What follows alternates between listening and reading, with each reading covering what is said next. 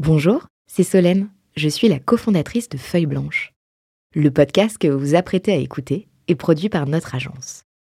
Nous sommes producteurs de médias d'inspiration pour les entrepreneurs et créateurs de contenu de marque. Vous avez un projet de création de contenu? N'hésitez pas à nous joindre sur un café at feuilleblanche.com. En attendant, bonne écoute 40 nuances de Next. Le Next 40 comme vous ne l'avez jamais entendu, animé par Olivier Mathieu et Thomas Benzazan. Parce que vous entendrez encore trop peu de voix féminines parmi les dirigeants du Next 40, nous avons voulu avec Olivier et Thomas féminiser à notre manière ce palmarès des champions de la tech en proposant à leurs dirigeants de mettre en lumière une femme entrepreneur qu'ils admirent. Bonjour, je suis Solène Etienne, cofondatrice de Feuille Blanche et je vous propose de découvrir les 6 stars du Next 40. Une capsule clin d'œil au collectif du même nom porté par deux femmes entrepreneurs, Céline Lazorte et Tatiana Jama. Redonner le pouvoir aux marques sur la seconde main, c'est la promesse de Lucie Soulard, la cofondatrice de Place to Swap, que j'ai le plaisir de recevoir aujourd'hui dans 40 nuances de Sista. Bonjour Lucie. Bonjour Solène. Alors je rappelle à celles et ceux qui nous écoutent que tu as été choisie par le duo fondateur de Home Exchange, Emmanuel Arnaud et Charles-Édouard Girard. Et ils auront d'ailleurs non pas une, mais deux questions pour toi dans cet épisode. Très bien, j'ai hâte de savoir. Alors, lorsqu'on préparait cette interview, euh, tu me confiais que tu avais trop hâte de venir dans un rendez-vous euh, en réel et venir dans nos studios. C'était quoi ce matin, du coup, ton, ton humeur quand tu t'es préparée pour venir jusqu'ici? Ah mais j'étais ravie de me maquiller, de me coiffer, de m'habiller autrement que en tenue de home office. Euh, donc voilà, bah, comme tout le monde, je pense que je souffre pas mal de, de, de, de toute la situation et donc parler à des gens, c'est quand même quelque chose de très sympa. Eh bien, on va y aller et je te propose de nous pitcher Place to Swap après ce petit jingle. Oh oh. Alors, Place to Swap, c'est une solution qui permet aux marques de réintégrer l'occasion et les retours dans leur modèle économique. Donc c'est une solution de e-commerce en marque blanche qui leur permet de reprendre le pouvoir sur ce marché qui leur échappe complètement aujourd'hui, de reprendre la main sur leur image, sur leur flux financier et de s'inscrire de manière durable dans l'économie circulaire.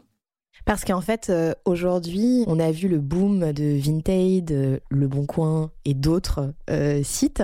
Et pourquoi en fait les marques, elles n'ont pas euh, fait ce pas-là avant et qu'elles ont besoin de votre solution? Alors c'est une excellente question. Nous, ça va faire bientôt cinq ans qu'on existe, euh, et donc ça fait cinq ans qu'on leur dit justement, regardez, là il y a une énorme vague qui est en train d'arriver. Euh, vous passez complètement à côté. Le marché de l'occasion, il fait plus 10% chaque année, et demain, en fait, ça sera une manière de consommer qui est aussi naturelle euh, que le neuf aujourd'hui. Donc c'est précisément ce pari et, et, notre promesse depuis le début, leur dire reprenez ce qui vous appartient, votre image, vos produits, vos consommateurs, vos datas, accessoirement les flux financiers quand on voit le, volume d'affaires qui peuvent être fait sur les, plateformes tierces. Et donc, on leur dit, ben, qui mieux que vous, finalement, est légitime pour vendre des produits de seconde main et comment fonctionne le business model du coup de Place to Swap? Donc on a un coût de setup euh, puisque nous donc on a cette plateforme aux marques blanches qu'on vient brander euh, aux couleurs de la marque. Ensuite un coût de licence euh, selon le nombre d'options qui, sont choisies dans, dans, la solution en question et une variable sur volume d'affaires. Et est-ce que tu as quelques chiffres à nous donner sur le marché de la seconde main? Alors, je n'ai que ça. ça tombe bien. Ça tombe bien. Donc, bah, j'ai déjà donné un premier, hein, le plus 10% euh, chaque année euh, depuis, depuis 5 ans. Dans le luxe, on est même sur des croissances à 15% par an. C'est 25 milliards de dollars dans le luxe. Euh, c'est un marché qui est estimé à plusieurs dizaines de milliards de dollars aux États-Unis. Vinted, c'est une transaction toute, enfin 22 transactions toutes les secondes. c'est aujourd'hui 23 millions de, de, produits en ligne. quand on s'est lancé il y a 5 ans, c'était euh, moins de 5 millions. Euh, sur des marques qu'on suit depuis 3 ans, le nombre de produits en ligne a été multiplié par 3. Donc c'est absolument vertigineux. Et au-delà des chiffres euh, quanti, il y a les chiffres quali, les consommateurs, les millennials. Aujourd'hui, 50% des millennials achètent un produit d'occasion avant même de regarder le produit neuf. C'est vraiment plus qu'un micro-phénomène, c'est une lame de fond qui est en train de bouleverser C'est une nouvelle manière de consommer aussi. C'est une nouvelle manière de consommer. Euh, et, du coup, les retailers n'ont d'autre choix euh, que d'intégrer ces nouveaux usages dans leur modèle. Euh, sinon, bah, dans 10-15 ans, ils n'existent plus. Et est-ce que le, confinement, finalement, et la situation dans laquelle on est depuis un an maintenant, a eu un impact ah, mais ça a été une accélération dingue de cette prise de conscience. Encore une fois, euh, j'aime donner cet exemple-là. Quand on s'est lancé euh, il y a presque cinq ans et qu'on allait voir les marques, on nous regardait avec des yeux de merlan frit en disant mais de quoi me parlez-vous? Aujourd'hui, on a de l'appel entrant parce que les chiffres parlent d'eux-mêmes. Euh, le boom et l'engouement du, confinement n'a fait que confirmer ce que nous on dit depuis très longtemps. Et donc, il y a, vraiment une prise de conscience qui s'est accélérée sur les derniers mois, clairement. Et à ton avis, c'était quoi les réticences des marques il y a encore quelques années et mois finalement? Et moi, tout à fait, mais qui est encore euh, une des dernières réticences. Hein. c'est vraiment cette notion de cannibalisation et de se dire euh, si je promeux la, la, seconde main, on n'achètera pas mon produit neuf. Euh, ce à quoi on répond que c'est faux. on prend l'exemple de l'automobile dans lequel depuis très longtemps on a le neuf et l'occasion qui cohabitent et ça n'empêche pas d'avoir les deux qui cohabitent. Et, et ce qu'on leur dit également, c'est que un vendeur d'occasion est finalement un acheteur de neuf qui revend un produit, là où un acheteur d'occasion, c'est un nouveau consommateur qui adore la marque mais qui n'a pas forcément les moyens d'entrer euh, dans cet univers de marque. Donc euh, les, deux ne s'opposent pas, c'est quelque chose qui croît, enfin le neuf diminue, donc l'occasion euh, croît, et in fine on s'y retrouve parce qu'on reprend un consommateur, on, lui, on a une lifetime value de ce consommateur qui est plus long, et on lui offre une expérience tout le long de la, de la vie du produit.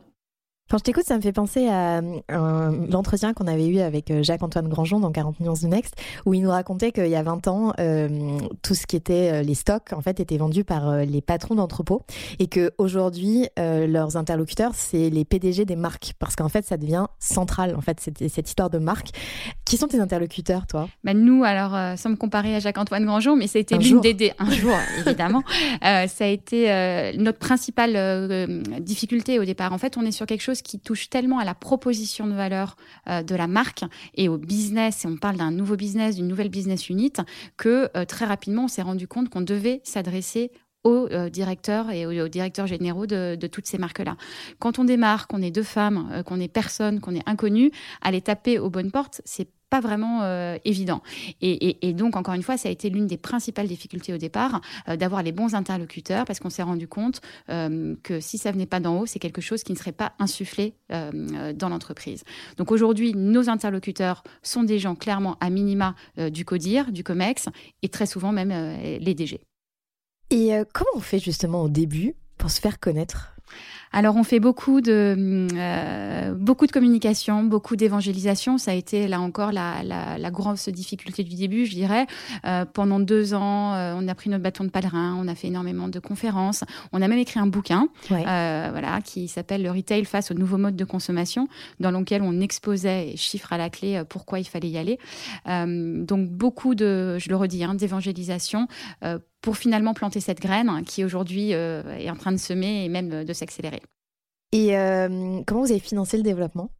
Alors au départ, on était euh, sur, euh, sur fonds propres. On a fait appel euh, également à, à le fameux Love Money, Friends and Family. Donc des gens bah, que j'en profite pour remercier parce qu'ils nous croient, ils croient en nous depuis la, la, première heure. Donc cette Love Money nous a permis de faire notre MVP, donc la V1, de faire la preuve de concept avec une première marque. Et ensuite, bah, on s'est lancé dans un engrenage beaucoup plus positif de premiers chiffres, une première levée en seed. et voilà, donc aujourd'hui, on en est là. Et euh, tes enjeux du coup aujourd'hui? Avec Place to Swap Alors, les enjeux, euh, c'est de vraiment ancrer l'économie circulaire euh, dans une roadmap stratégique. Euh, là, j'ai beaucoup parlé de l'occasion, mais depuis, on a développé un nouveau use case également qui part du même principe et du même constat, c'est qu'il y, y, y a, une circularité qui ne s'opère pas aujourd'hui au sein des marques. Et donc, on a développé cette deuxième offre retour entre consommateurs qu'on a précisément développée chez VP. Hein, on parlait tout à, tout à l'heure de Jacques-Antoine Grandjean et qui permet donc à des consommateurs de s'échanger les produits entre eux. Donc plutôt que de renvoyer mon produit à mes frais au retailer, je le mets sur cette plateforme Seconde Chance sur lequel un autre consommateur va pouvoir acheter ce produit. Donc on économise pour l'acheteur 1 les frais d'envoi, les frais de retour, pardon. Euh, on permet à l'acheteur 2 d'acquérir ce produit et on économise au, passage un aller-retour, euh, euh, un aller-retour transporteur. Le retailer fait les économies de reverse logistique, enfin voilà, de réintégration dans les stocks. Et donc, on, met en place cette circularité au sein de la marque euh, dans un modèle beaucoup plus vertueux que ces allers-retours e-commerce qui n'ont aucun sens. Donc, la circularité, pour revenir à la question initiale, elle prend vraiment plusieurs angles. Celui de l'occasion, clairement, mais également celui des retours. Et nous, aujourd'hui, c'est ça qu'on prône et c'est ça qu'on voilà, cherche à montrer et en tout cas à prouver aux marques, c'est qu'elles ont un gros enjeu euh, sur ces de, circularité avec une plateforme qui permettrait de traiter ces deux cas d'usage. Et est-ce qu'il y a un délai euh, sur lequel, euh, au bout d'un moment, en fait, on, j'ai acheté une robe, finalement, elle ne me va pas, je la mets sur cette plateforme-là. Est-ce que c'est comme Vinted et on attend qu'un jour quelqu'un veuille bien l'acheter ou qu'est-ce qui se passe en fait? Alors, donc, dans le cas du retour, on met la plateforme, enfin, on met le produit sur la plateforme X jours. si au bout de X jours, le produit n'a pas trouvé preneur, je reviens dans une démarche classique de retour envers la marque. C'est une chance intermédiaire de se dire plutôt, encore une fois, que le revoyer à, mes frais, je donne une chance à quelqu'un d'autre euh, de l'acquérir. Donc ça, c'est un temps qui est limité, qu'on définit avec la marque et qui est paramétré avec la marque. Là où sur l'occasion, on met son produit en ligne, il n'y a pas de durée de vie, alors on peut décider, c'est ce qu'on fait en général, au bout de six mois, si le produit n'a pas trouvé preneur, on se dit qu'il a peu de chances d'en trouver et donc de le supprimer de la plateforme. Mais donc, dans le cas de l'occasion, on laisse son produit le temps euh, qu'il trouve preneur.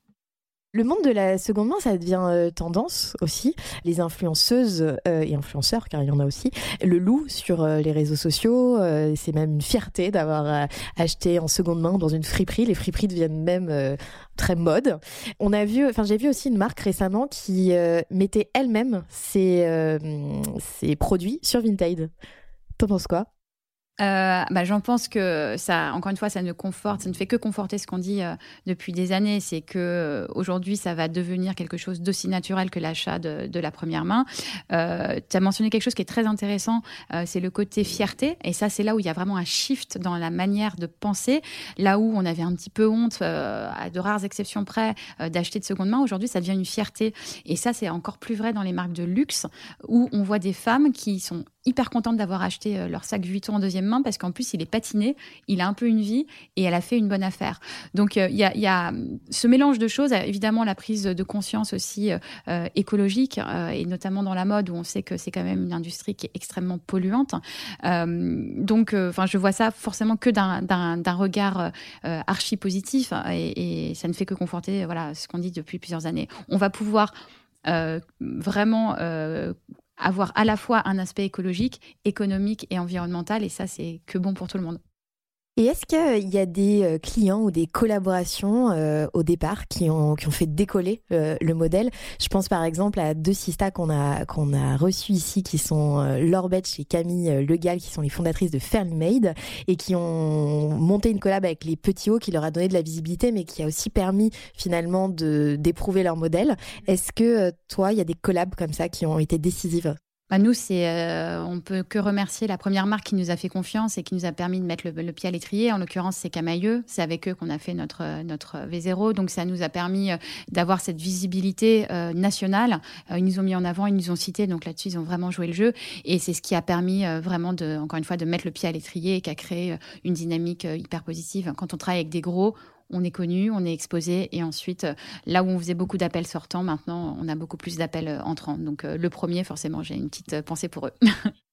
Est-ce que tu, as tout type de marques? Est-ce que c'est plutôt des, grosses, enfin des marques bien connues, bien installées, des maisons, ou tu as aussi des petites marques qui, sont, qui étaient déjà, elles, dans ce, cette philosophie? Alors en fait, euh, quand on est au tout début, on a tout intérêt à travailler avec des gros pour la notoriété, précisément pour la raison que je viens d'évoquer euh, précédemment. Euh, et aussi, il y avait une question de, de, de coût. Nous, on a quand même un coût de setup qui est, qui est, voilà, enfin, qui est pas si important que ça, mais qui peut être très trop important pour des petites marques. Donc la, le parti qu'on a pris au départ, c'était de travailler avec des gros pour pouvoir avoir cette notoriété et faire notre preuve de concept. Aujourd'hui, sans rentrer dans les détails, on est en train de revoir complètement notre produit euh, pour le rendre beaucoup plus scalable et donc déployable beaucoup plus rapidement et donc à coût moindre pour pouvoir s'adresser précisément à des marques plus petites qui ont cet ADN RSE en elles. Euh, aujourd'hui, il n'y a pas une marque qui se lance, il n'y a pas une DNVB qui se lance qui ne soit pas vraiment dans ses valeurs d'économie circulaire. Euh, donc, notre objectif, et on est en train de se staffer pour, c'est justement d'élargir la proposition pas uniquement à des grosses marques, mais à des plus petites qui pourraient être intéressées. Et souvent, ces petites marques, elles nous citent Patagonia en, exemple. Ah bah c'est le, best in class, c'est le précurseur. C'est eux qui vous ont inspiré aussi? Ah bah clairement, enfin, euh, c'est les premiers à avoir mis en place des choses aux États-Unis. Euh, if it's brought, fix it.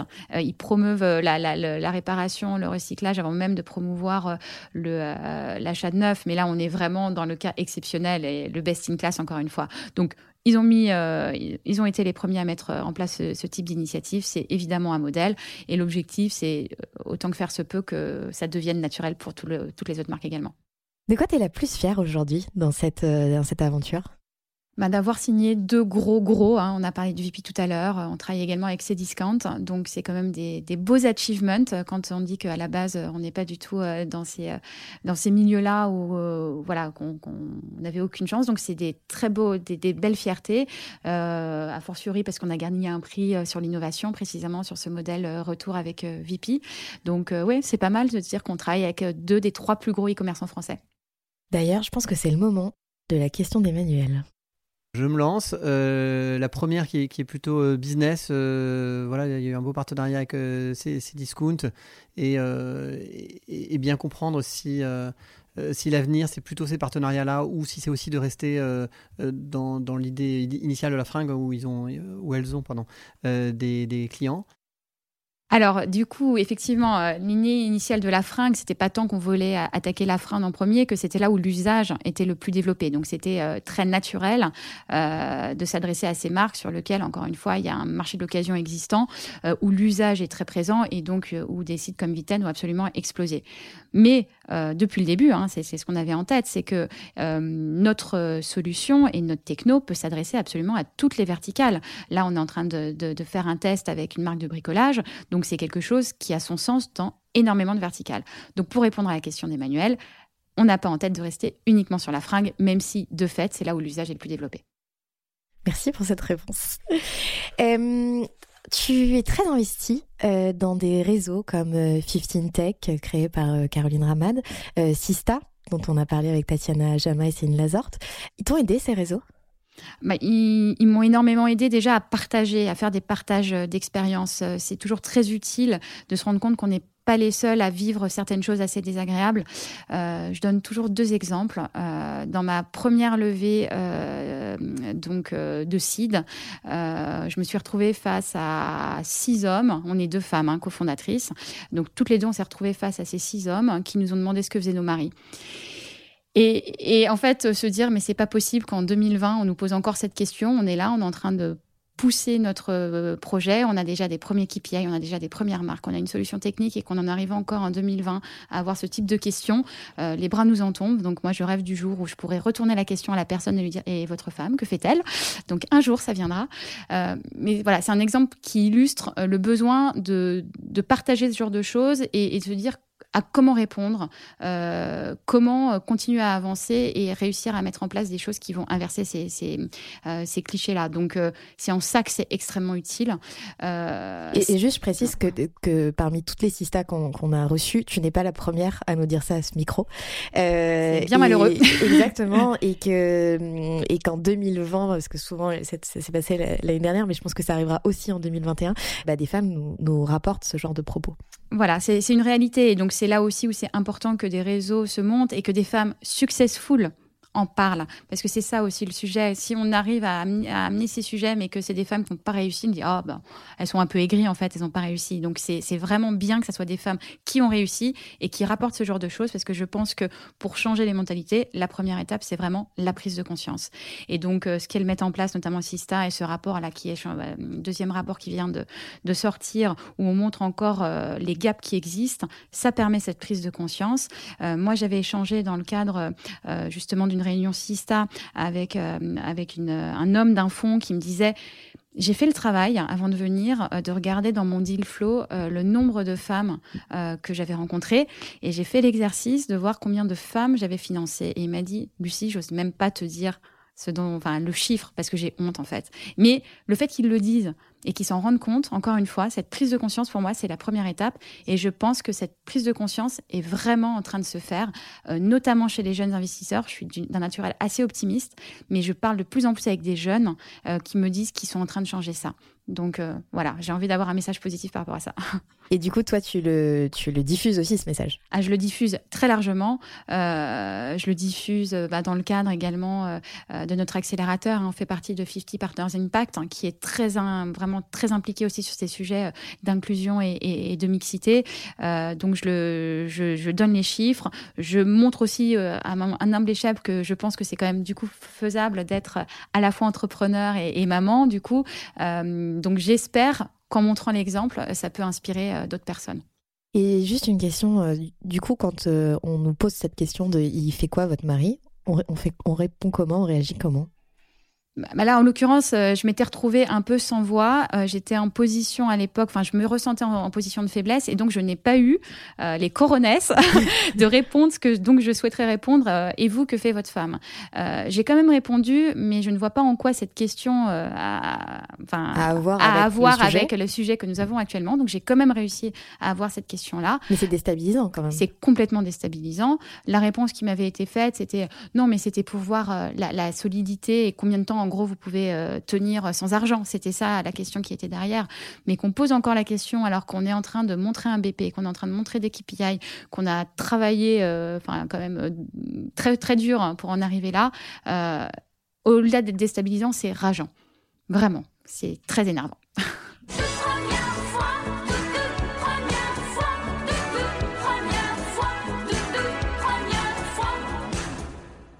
C'est quoi ta première victoire? La première marque signée, clairement. Quand ça fait deux ans, encore une fois, je reprends le, parallèle du bâton de pèlerin, qu'on a été voir toutes les marques, qu'on s'est pris beaucoup de portes, qu'on s'est fait traiter du luberlu, hein, parce que c'était le cas. Quand il y a une marque qui dit bah, Moi, je trouve que votre idée, elle est super bonne et j'ai envie de le faire avec vous, c'est une sacrée victoire. Et la première fois que tu t'es dit euh, C'est avec elle que je veux monter Place to Swap alors, je vais renverser la question parce que donc on, parle de moi, mais je vais parler de mon associé, hein, Stéphanie Alaraniaga. Donc, je l'ai rencontré euh, dans le cadre d'une formation en digital euh, qu'on a suivi toutes les deux. Euh, et vraiment dans le couple, c'est elle la visionnaire. C'est elle euh, qui, a, qui est archi avant-gardiste et qui a toujours les idées, euh, bah, du coup, deux ou trois ans avant les autres. Euh, et donc, ça a été un coup de cœur. On était amenés à travailler ensemble sur un cas, puisqu'on était donc en, en, cours, donc on faisait des cas d'usage comme c'est d'office souvent dans ce genre de MBA. On a vu qu'on avait un énorme fit à la fois pro et perso sur la manière de, de, travailler. On a été amené à travailler sur un cas d'occasion justement et euh, c'est elle qui au bout de deux mois on se connaissait depuis très peu de temps un jour m'a dit Lucie euh, j'ai pas dormi de la nuit j'ai une super idée qu'est-ce que t'en penses? J'ai trouvé ça génial. Je lui dis écoute bon je venais j'avais un bébé de six mois donc voilà et il y avait quand même des implications mais je lui ai dit je trouve ça génial on y va ensemble. Euh, laisse-moi quand même 24 heures, j'en discute, je, dors dessus. Mais l'idée est vraiment venue euh, comme ça. C'est elle qui m'a dit, euh, je me dis qu'il faut que les marques se réintègrent ce marché et que du coup, on, leur propose de le mettre dans leur, dans leur proposition de valeur. Donc tout ça pour dire que c'est plutôt... Enfin, j'ai pas eu à la convaincre. C'était plutôt un, un coup de foudre, on va dire, amical et professionnel il y avait un bon alignement des planètes pro et perso et, euh, on s'est lancé. Donc, euh, il n'y a pas eu trop de questions sur euh, on, s'associe, on s'associe pas? Non, ça a été hyper naturel. C'est ça quand on me pose la question. On avait, on se connaissait depuis deux mois, mais du coup, euh, comme ça s'était bien passé et que finalement, euh, je pense que c'est dur aussi de s'associer avec des gens qu'on connaît trop bien parce que si ça se passe mal, euh, on peut peut-être briser des amitiés. Là, encore une fois, un bon alignement, un bon fit, pro-perso, et Dieu sait que c'est important parce que c'est quand même compliqué dans la durée. Et, moi, un moment opportun pour le faire. Donc, non, il n'y a pas eu de question en fait. Emmanuel et Charles-Édouard ont dit cette, cette phrase, ils ont dit un associé, c'est plus qu'un ami, mais c'est moins que ta femme. Donc parce qu'ils sont deux hommes associés. Donc, euh, est-ce que toi, tu pourrais dire c'est comme un ami, mais moins que notre mari? C'est exactement ça. Enfin, je veux dire, je passe évidemment dix fois plus de temps avec mon associé euh, qu'avec mon mari. Euh, on partage tout, les douleurs, les peines. et heureusement qu'on est deux. Moi, je suis admirative des personnes qui sont toutes seules parce que c'est tellement dur l'entrepreneuriat. Il y a tellement de choses compliquées que c'est bien d'être deux pour pouvoir prendre le relais quand il y en a une qui est fatiguée, voilà, vraiment au bout, l'autre qui prend le relais. Mais j'aime tout à fait. J'ai vu cette comparaison qui m'a fait sourire, mais je pense que j'aurais pu euh, me la, enfin, euh, avoir exactement la même phrase, effectivement. c'est quoi le conseil qu'on t'a donné et que t'as pas suivi? Euh, Je dirais qu'il faut vite faire sa preuve de concept. Il faut faire son POC, il faut faire son MVP et avant de faire des belles presses, avant d'aller voir les, euh, les investisseurs, etc., il faut que tu trouves cette fameuse marque qui va te permettre de montrer que ton idée, elle est bonne. Et là, je pense que j'ai souffert de quelque chose de très féminin. Euh, en tout cas, moi, de, en, ce qui me concerne, c'est certainement un trait de caractère que j'ai, de vouloir faire les choses très bien avant de se lancer. Donc, il faut apprendre à faire du quick and dirty. C'est assez antinaturel, mais sauf que je pense que c'est effectivement une, un, facteur clé de succès dans l'entrepreneuriat, faire sa preuve de concept. Donc accepter de faire quelque chose de dégradé, euh, qui soit pas exactement à l'image de ce que tu voudrais, mais faire ta preuve de concept. Donc je pense que j'aurais été plus vite sur du POC et j'aurais passé moins de temps dans certaines choses qui étaient un peu du détail pour pouvoir euh, avoir ces premiers retours euh, rapidement. Et le conseil que tu n'aurais pas dû suivre? Le conseil que j'aurais pas dû suivre, euh, alors je vais, ouais, je, vais faire une petite pirouette et pas répondre directement à la question, mais euh, en gros, moi, on, voit beaucoup de, d'entrepreneurs euh, quand on se lance, et on voit également beaucoup d'experts sur des sujets juridiques, sur des, des sujets financiers. Et en fait, quand on écoute des personnes un peu trop techniques, euh, là, je pense au légal notamment, en fait, on se lance jamais. Et donc, quand on écoute trop ces personnes, on se bride euh, et on s'empêche de se faire des choses qui sont un peu plus de l'ordre du gut feel. Euh, et c'est là où j'apprécie, à l'inverse, euh, d'échanger et qu'on a, que j'ai beaucoup apprécié au début, notamment d'échanger avec des entrepreneurs qui m'ont dit non mais si tu attends d'avoir tout qui est parfaitement ficelé, tu te lanceras jamais. Donc, pas trop écouter les experts et plutôt écouter les, les entrepreneurs. Ce serait, ce serait mon conseil. Du coup, tu as répondu deux questions en une, c'est ah. parfait. Je suis désolée, j'anticipe. Allez, relaxez-vous. Et maintenant, on parle de vous Elle était comment, Lucie, petite? Euh, elle était assez euh, lead, en, lead, euh, à vouloir toujours organiser plein de choses, plutôt voilà, assez dynamique, enjouée, entreprenante déjà, et avec un caractère bien, bien forgé, dirait mon père, je pense. Donc voilà, je pense que j'avais ce caractère ancré en moi depuis assez longtemps. Et est-ce qu'il y avait des, jeux euh, auxquels tu jouais euh, et tu te rends compte aujourd'hui qu'en fait ça peut être précurseur de cette volonté entrepreneuriale? Alors j'avais ce côté qui est souvent, je pense, euh, un trait de caractère des filles aînées. Hein. Je suis l'aînée de, trois, de trois enfants, de faire un peu la grande sœur et un peu la maîtresse. voilà, je sais que c'est quelque chose qui est très courant, surtout chez, les filles. Euh, et du coup, d'être ouais meneuse d'hommes. Hein, je l'ai dit. Euh, je suis l'aînée aussi des cousins, donc euh, on est, on a beaucoup une famille assez nombreuse. Donc ouais, de prendre le lead et d'organiser des jeux, de faire la maîtresse, d'apprendre à lire entre guillemets à mon frère et à ma sœur. Donc je pense que ça, c'était des choses assez euh, précurseuses de la suite, ouais. Et à quoi tu rêvais? Alors, euh, quand j'étais petite, euh, je rêvais d'être journaliste pour interroger plein de gens et rencontrer plein de gens et pouvoir échanger avec eux. Donc ça, ça a duré assez longtemps. donc je ne sais pas si c'est un rapport avec la suite, mais jusqu'à moi, en troisième, je voulais être journaliste, ouais. Et ce déclic entrepreneur, il est venu quand? Euh, je pense que ça s'est fait euh, de manière assez progressive. Euh, moi, j'ai été salariée 10 ans avant de me lancer dans l'entrepreneuriat. J'étais dans des grosses boîtes. Et, en fait, je, me rends compte avec le recul, je n'étais pas capable de l'identifier à l'époque, mais je me rendais compte à quel point en fait j'étais malheureuse. J'étais malheureuse d'être dans un carcan. J'étais malheureuse d'être un pion dans une, une hiérarchie pyramidale, enfin absolument gigantesque, et du coup d'avoir pas du tout la main sur ce que je faisais et d'être euh, un élément minuscule. Donc, euh, je, encore une fois, je mettais pas un mot à l'époque, mais je voyais bien que j'étais pas dans mon élément euh, et que ça correspondait pas à ce côté un peu lead, d'organiser toujours plein de choses et d'avoir la main et sur ce que je fais. Donc c'est plutôt par défaut, donc c'est pour ça aussi. Donc j'ai négocié mon départ au bout de dix ans. Euh, j'ai repris ces études euh, en, faisant mon MBA en digital parce que je travaillais en marketing et je me rendais bien compte que je passais à côté de, cette révolution digitale. Donc j'avais besoin de me former euh, pour pouvoir avoir des nouvelles cordes à mon arc. Et donc finalement, le hasard étant ce qu'il est et la vie étant bien faite, hein, je dirais, cette rencontre avec Estefania m'a montré qu'en fait, a réveillé quelque chose qui devait sommeiller en moi depuis très longtemps. Cette volonté de faire, d'avoir la main sur tout et le pouvoir de faire avancer les choses. Euh, donc j'ai coutume de dire que cet entrepreneuriat a réveillé, le, je pense en tout cas, euh, le meilleur de moi et quelque chose qui sommeillait.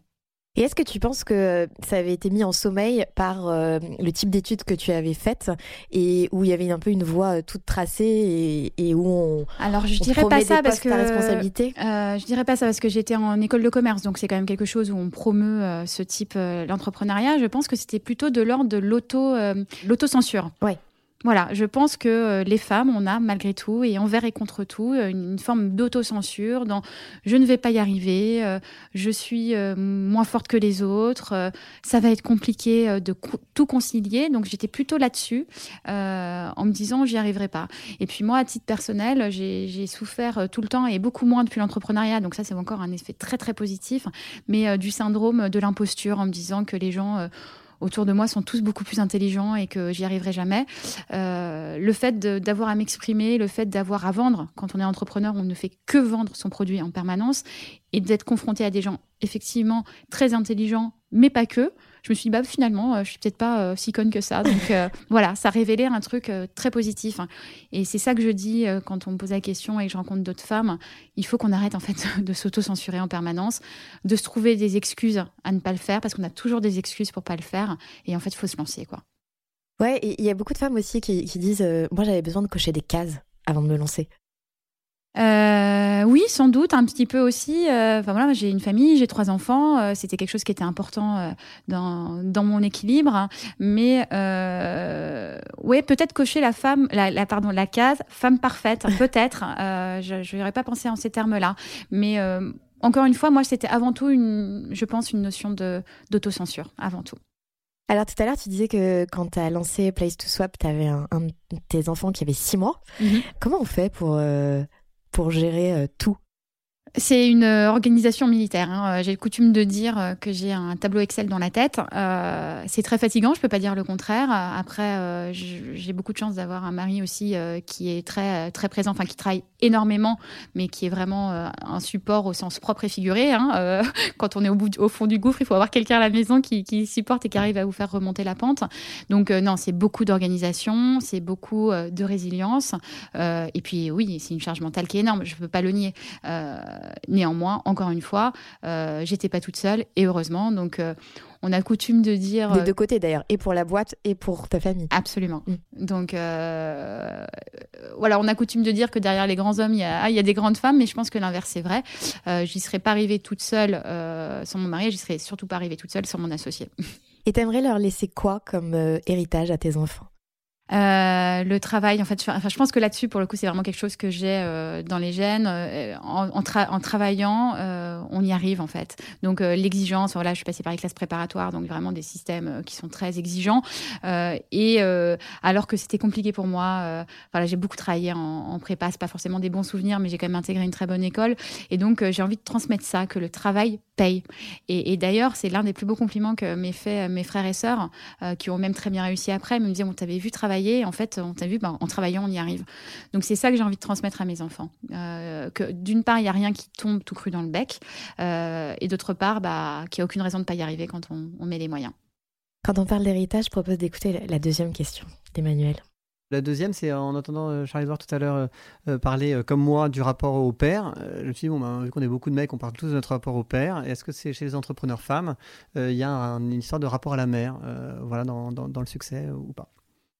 Alors, euh, c'est très bonne question. Ah, vraiment, merci Emmanuel. Ça m'étonne pas de lui hein, qui me pose ce genre de questions. Euh, alors, en l'occurrence, je ne pense pas. Moi, j'ai aussi un rapport au père. Et je pense qu'il y a quelque chose en psychanalyse qui existe entre le père et la fille aînée, justement, qui est très intéressant. Euh, et on parlait de ce qui m'a forgé. Je pense que je me suis forgée à travers le regard de mon père et tous les espoirs qu'il portait en moi. Euh, sans rentrer dans une analyse, une psychanalyse sur le divan, euh, mon père a, voilà, eu, a subi peut-être certaines déconvenues dans sa vie et donc il a reporté beaucoup de ses espoirs euh, dans sa fille aînée. Euh, je pense pas que je l'ai déçu, mais donc j'ai plutôt un rapport au père. Et, et, donc on parlait des cases à cocher, maintenant que ça me vient, je pense que la case euh, papa a, a, compté dans, dans, ma construction. Dans ta construction. Mm. Ce qui arrive souvent quand on est l'aîné. Ce qui arrive souvent quand on est l'aîné. Mais, mais encore une fois, le rapport père-fille. J'avais lu un article là-dessus. Euh, et du coup, j'oublie, c'est pas, c'est pas Oedipe et je sais plus comment ça s'appelle, mais c'est aussi quelque chose qui est très très fort en psychanalyse. Et moi, je l'ai subi à 150%. Alors, tu nous parles de ton papa. Qu'est-ce qui, est-ce qu'il y a des rencontres particulières aussi qui t'ont marqué et qui ont fait que tu es la femme que tu es aujourd'hui? Euh, dans l'entrepreneuriat, du coup Dans l'entrepreneuriat ou euh, dans tes études, euh, dans ta vie. Dans ma vie, bah oui, en dehors de, la, de la, la, partie perso et la rencontre avec mon mari, évidemment, la, non, dans l'entrepreneuriat, et c'est, je crois que je l'ai déjà dit, mais ce qui m'a le plus, plus vraiment, c'est au départ, quand on est au stade de l'idée, quand on est au stade voilà, de euh, comment est-ce que je vais y arriver, c'est d'avoir la chance, euh, grâce notamment euh, à mon réseau école, mais aussi au réseau que j'avais tissé dans cette formation, de rencontrer des entrepreneurs qui m'ont fait leur partage d'expérience. et moi, c'est ce qui continue à me nourrir aujourd'hui. Quand on me dit qu'est-ce qui te nourrit, moi, ce qui me nourrit, c'est de rencontrer des gens que je trouve hyper inspirants. Et je trouve que contact de gens inspirants et hyper intelligents, j'ai l'impression de devenir aussi moi même un peu plus, euh, un, peu moins bête. Euh, et, donc j'ai rencontré des entrepreneurs à succès assez tôt. J'ai échangé avec des gens, euh, et d'ailleurs pas forcément à succès, mais qui m'ont fait ce partage d'expérience. T'en as en particulier à qui tu penses? Alors, c'est pas un entrepreneur, mais euh, très très tôt dans notre euh, dans notre parcours, on avait été euh, amené à rencontrer, bah, encore VP, c'est un des fondateurs de VP qui, qui est parti hein, depuis. il s'appelle Michael Benabou, qui est un investisseur très connu, et je l'ai rencontré alors qu'on était encore des micros pas existants. Et donc rencontrer ce genre de personnes, avoir des échanges de très haut vol et de très haut niveau, se retrouver dans leur superbe hôtel particulier sur le parc Monceau et parler business et avoir une personne qui t'écoute qui te prend au sérieux et qui te challenge, donc on est dans une démarche vraiment constructive, je me suis dit waouh, même si j'y arrive pas, ce genre de rencontre, je m'en souviendrai. Et ça donne confiance. Et ça donne confiance. Et j'ai également eu l'occasion de rencontrer euh, Jacques-Antoine Grandjean dans son bureau chez VP euh, et il m'a offert du miel. Voilà. et ça, je me dis, son miel, parce qu'il fait du miel, Jacques-Antoine Grandjean. Euh, et je me dis, voilà, whatever happens, j'aurais eu ça. Donc c'est quand même sympa. et à côté de Place to Swap, à côté de, des enfants, tout ça prend déjà beaucoup de temps. Euh, qu'est-ce qui te passionne dans la vie? Comment tu te ressources? Alors euh, là, ces derniers temps, c'est un peu compliqué. Hein, je cache pas. Euh, même si je suis parisienne, moi j'aime beaucoup la montagne. Donc euh, voilà, j'aime beaucoup aller euh, l'été, l'hiver. Donc là, c'est un petit peu plus complexe. Euh, j'ai ce besoin, mais j'arrive pas aujourd'hui à le faire suffisamment de prendre l'air, la nature pour, pour pouvoir me ressourcer. Après, dans des choses plus faciles à faire, je suis une grande lectrice et c'est dans des journées archi chargées. Le seul moment où j'arrive à un peu déconnecter, c'est quand je suis dans un livre passionnant. Bah là, en venant euh, dans le métro. Je suis dans la, la biographie d'Obama, par exemple, et j'adore. ah, c'est ça, parce que quand tu es arrivée, je t'ai dit c'était pas trop long le trajet. Voilà. Et tu m'as dit non, je me suis occupée. et ben voilà. Donc euh, le pavé de 1000, 1000 pages, il m'occupe bien. Est-ce qu'il y a d'autres projets que tu aurais aimé lancer?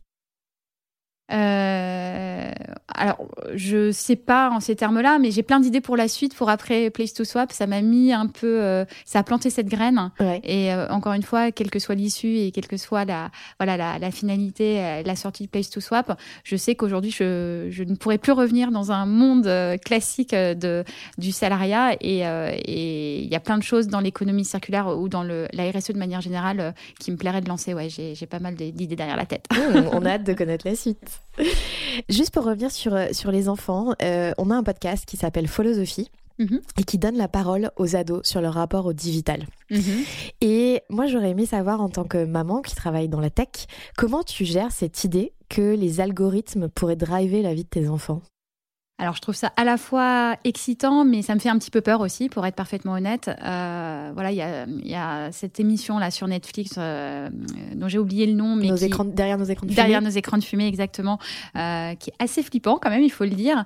Et je pense que du coup, en tant que parents, on a un challenge qui est quand même colossal d'apprendre à nos enfants à justement ressortir de cette, de cette bulle et réussir à prendre du recul sur des infos qui leur sont données en brut.